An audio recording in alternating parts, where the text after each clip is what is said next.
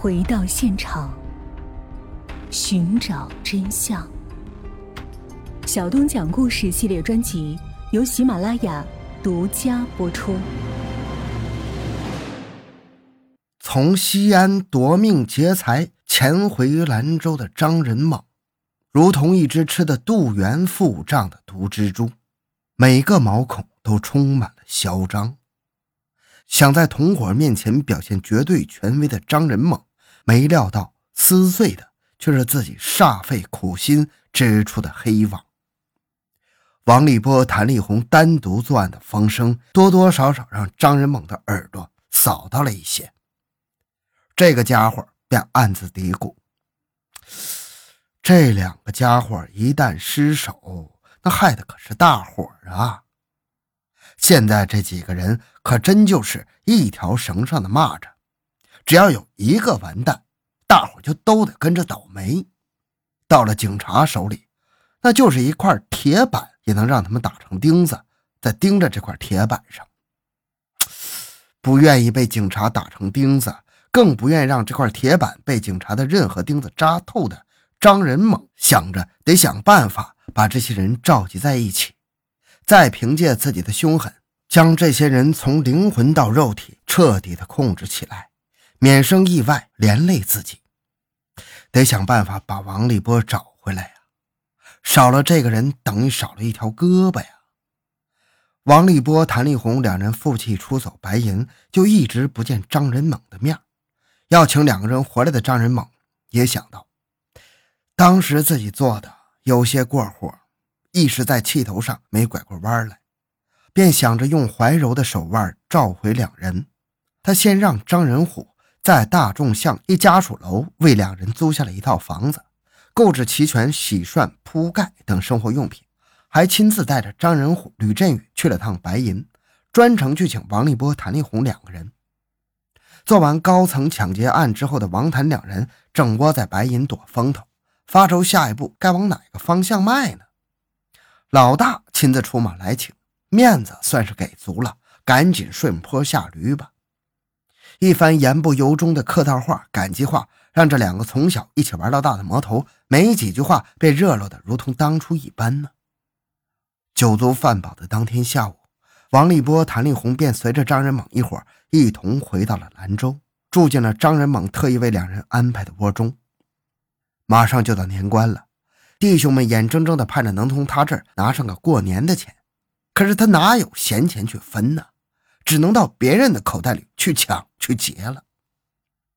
一回到兰州，他们便急着谋划谋财害命的恶毒勾当。这次他们玩起了新花招，从网络的直接勾引转到平面媒体的征婚广告。这些广告在兰州市一些有钱就什么都敢登的小报上。刚一刊出，就让一些有这方面要求的人们纷纷的游了过来，张嘴就想吞吃他们想要的那些诱饵。一时间，谭丽红的电话不断，约见的人一个接一个，但是能够上他们条件的却不多。好不容易敲定一个，往戏里一谈，有些傻眼。这家伙不仅住在相邻的街区，而且是个散打高手，级别五段，一旦动起手来。风险太大了，在和王立波商量之后，还是忍痛放弃了。遭受过牢狱之苦的两个人可不愿意再出来冒这么大的风险。几天过去之后，张仁猛失去了耐性，火爆的脾气终于在王立波、谭立红回到兰州的第四天晚上发作起来。这天晚上，在大众巷的那间出租房里。刚喝完酒的张仁猛，一手提个酒瓶，一手挥舞着一支手枪，对着屋里的那几个目瞪口呆的同伙狂呼乱叫：“今天晚上我们这里面要死一个，一定要死一个！”那支枪里面是有子弹的。张仁猛说着话时，目露凶光，杀气腾腾，眼睛死死地盯住谭丽红不放。王立波还没见过老大这么疯狂过。担心喝多了的老大一不小心，那支枪中的子弹射出，搞不好他们当中可能真的会有一个人躺下，而要杀的人，最可能就是谭丽红了。害怕谭丽红受到伤害的王立波站起身来，把谭丽红拦在身后。老大，你今天要杀谭丽红，就先杀我吧，我死后就什么都不知道了。死在你老大的枪下，总比死在警察的枪口强些。好歹你我兄弟一场，到阎王那里有个交代。你真的想死？那我就成全你。张仁猛的枪口恶狠狠地对准了王立波的胸口，指头已经搭在了扳机上。好你个王立波呀！我把你当成自己的亲兄弟一般，你也敢跟我作对？可不是我对不起你，而是你自己在找死。可怪不得你大哥我了。说着话的张仁猛举着枪，一步一步地逼近王立波。屋子里的同伙都紧张地围了上去。在张仁猛的枪口抵到王立波眼前的时候，王立波一错身，猛地扑上去，抱住张仁猛那只握枪的手。其他人一哄而上，把张仁猛身上的两支枪给夺下了。被下了枪的张仁猛便如同被打断了脊梁的狗一般，顿时没了气焰，瘫坐在地上，只剩下喘粗气的份儿了。半天之后，觉得很丢面子的张仁猛竟然顿胸捶足，嚎啕起来：“弟兄们呐，我张仁猛有什么地方对不住你们呐？你看看你们，我不过是跟立波兄弟开个玩笑，逗个乐子。”没想到你们都当真了，全扑上来对付我一个人，你们就趁着机会把我灭了算了，我也算省心了。老大，不是我兄弟无意，是你当哥的狠了点要是有人拿把枪对着你，你也会这么干的。既然你容不下兄弟，我只好走人了。王立波拉上谭丽红，叫上吕振宇，就往外走。走到门口的吕振宇又折回身来：“老大，我能不能带走一支枪啊？”“呸！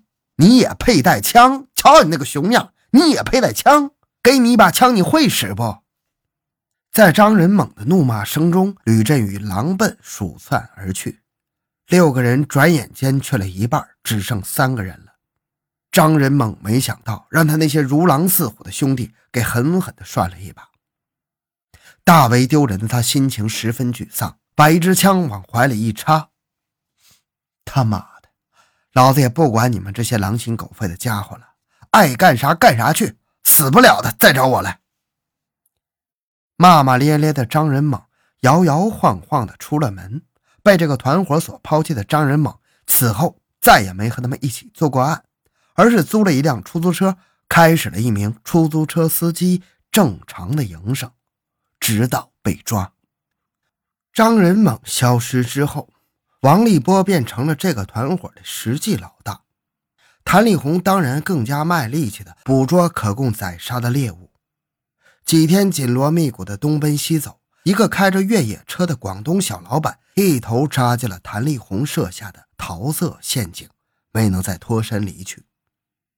几次约会之后，这位广东老板的身份身价。让谭丽红摸得差不多了。这位黄姓年轻人在兰州开着一家药店，独身一人，经济条件不错，开着一辆自购的越野车，出手大方，有猎艳方面的经验。以谭丽红情场的经验，加上对金钱的渴望，驱使他使出浑身解数，卖弄所能想出的所有柔媚风骚，将这个小老板逗得欲火焚烧，双眼喷血。哪里还辨得出东西南北呀？只是一个劲儿的约谭丽红到酒店去坐坐，到咖啡馆喝喝，到宾馆去摸摸。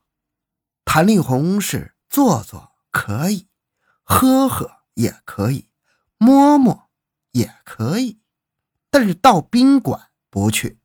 要去可以到我住的地方去。开始的时候，这位广东商人多少有些犹豫呀。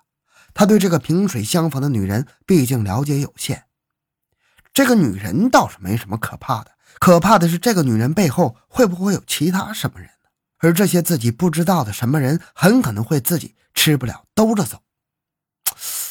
欲火要解决，但是危险不能不考虑，这是一个生意人的思维模式。自己一个人在此人生地不熟的。万一有个三长两短，那可就是喊天天不灵，叫地地不应，真正的死路一条啊！有了这个顾虑，他和谭丽红两个人，一个是往外邀，一个是往里赶，三拉两扯的，一个星期就过去了。